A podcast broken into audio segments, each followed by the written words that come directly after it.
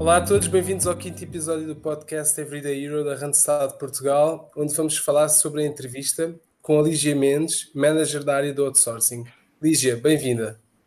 Lígia, não sei se tens acompanhado os nossos podcasts, mas já faz parte da nossa tradição saber também um fun fact sobre o nosso convidado. Queremos saber uma curiosidade sobre ti.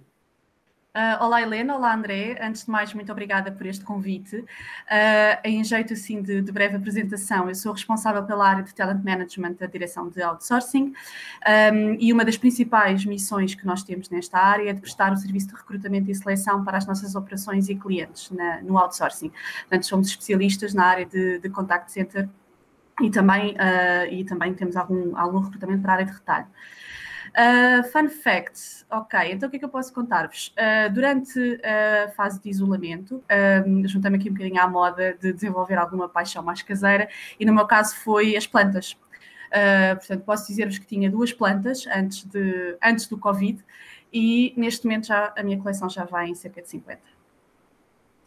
Muito bom. Eu, pronto, posso dizer também, partilho um bocadinho o teu fun fact, porque também estou, estamos a renovar o terraço lá em casa e então já sei quem é que pedir algumas dicas para, para, para ajudar também na renovação. Obrigado. Bem, para falarmos sobre a entrevista, antes de mais quero saber, Helena, como foi a tua primeira entrevista? Ainda te lembras? Ui, André, a minha primeira entrevista foi há cerca de 10 anos, como te disse logo no primeiro podcast, Sim. há 10 anos mais ou menos que, tu, faço parte do grupo da Randstad e foi efetivamente a primeira entrevista a sério que tive um, para, para uma empresa do grupo. Uh, para, para a Tempo Team. Lembro-me perfeitamente de tudo, eu sou um bocadinho eh, direcionado ao detalhe, portanto, são momentos em que acabo por, eh, por relembrar e ter, eh, ter o detalhe perfeito uh, de tudo. Sei perfeitamente onde foi, com quem foi, com quem é, quem é que estava nesse mesmo local, que roupa é que levei vestida e como me sentia. Lembro-me que estava muito nervosa, mas assim que cheguei à delegação, a pessoa que me entrevistou uh, deixou-me super à vontade porque houve logo muita empatia e facilitou toda a conversa. Na altura concorri à vaga só para ver uh, como é que corria, como é que era uma entrevista, no que é que dava no fundo e acabei por ficar e olha, aqui estou até hoje. Muito bem. Bem, acho que a primeira entrevista fica na memória de todos, não é? Lígia, uh, acredito que já tenhas feito muitas entrevistas e por isso quero saber que dicas tens para quem nos ouve para uma entrevista de sucesso. Ok, então, para uma entrevista de sucesso, aquilo que eu posso dizer é que para o sucesso na vida, uh, pelo menos aquilo em que eu acredito, o segredo está sempre na preparação, uh, está sempre no trabalho, naquilo que fazemos antes uh, diria eu, da própria entrevista, neste caso. E isto remete-me para algum trabalho de casa que o candidato deve fazer, nomeadamente saber quem é o interlocutor com quem vai falar. Há muita informação disponível hoje em dia nas redes sociais. Uh, é possível sempre saber, um, eh, normalmente o consultor partilha uh, o seu nome, o seu endereço e-mail e, portanto, o candidato pode saber, até através do LinkedIn, quem é o interlocutor. Alguns interesses que eventualmente tenham em comum, porque isto ajuda sempre a quebrar o gelo e, ter, uh, e a manter uma conversa com, com o consultor. Depois, depois, muito importante também, saber quem é a empresa, um, ter o cuidado de perceber uh, qual é a cultura, um, o que é que a empresa defende em termos de valores, em termos de missão. Isto vai ajudar também o próprio candidato uh, não só a manter a conversa com o consultor, a mostrar que teve cuidado na preparação, mas também até saber, por exemplo, como é que se há de comportar e como é que se há de vestir, porque as culturas das empresas são muito diferentes, as funções para as quais os candidatos se, se candidatam também, e um, é importante uh, que haja uma adequação, quase um, um conjunto perfeito entre aquilo que dizemos, aquilo que mostramos um, e o interesse também que, que, que demonstramos antes da própria entrevista. Uh, finalmente, uh, acho que é muito importante o candidato ter algumas perguntas preparadas uh, para fazer ao, ao, ao, consultor sobre a função, sobre a própria empresa, sobre aquilo que vai ser o seu desafio no caso de a ser selecionado, porque isso também demonstra, demonstra interesse e, e, o consultor, regra geral, valoriza, valoriza esse interesse por parte do candidato. Muito boas dicas, Lígia. Mas no caso da entrevista digital, que agora é a principal forma de entrevista, o que é que mudou? Ora bem, eu acho que no fundo não muda nada. Na forma, muda um pouco. Uh, ou seja, em relação a tudo o que eu disse anteriormente, mantém-se, portanto, a preparação do candidato deve ser exatamente a mesma.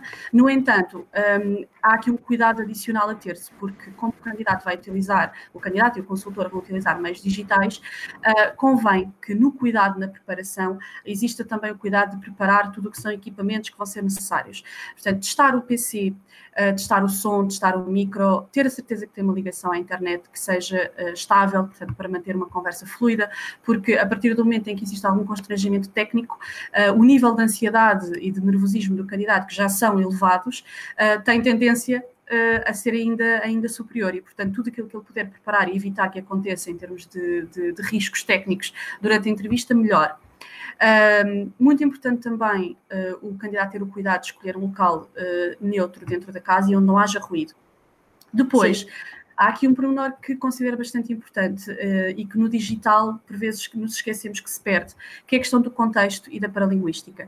Ou seja, numa sala de entrevista, uh, o consultor de recrutamento vê tudo, não é? Portanto, vê os gestos, vê o olhar uh, e, portanto, consegue.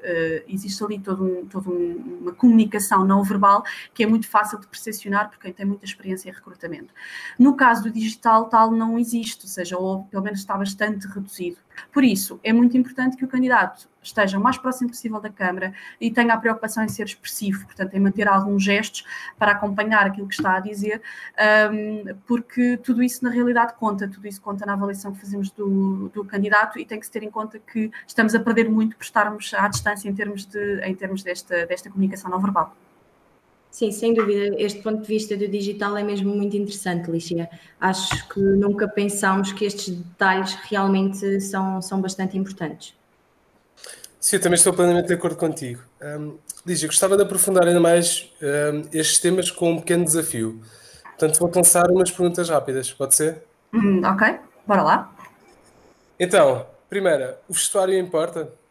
Uh, sim, o vestuário é muito importante porque o vestuário conta também uma história. Portanto, o vestuário significa, um, no caso obviamente, ser cuidado, eu esforcei-me, preocupei-me e estou a valorizar este momento. E isso, isso passa. Muito bem.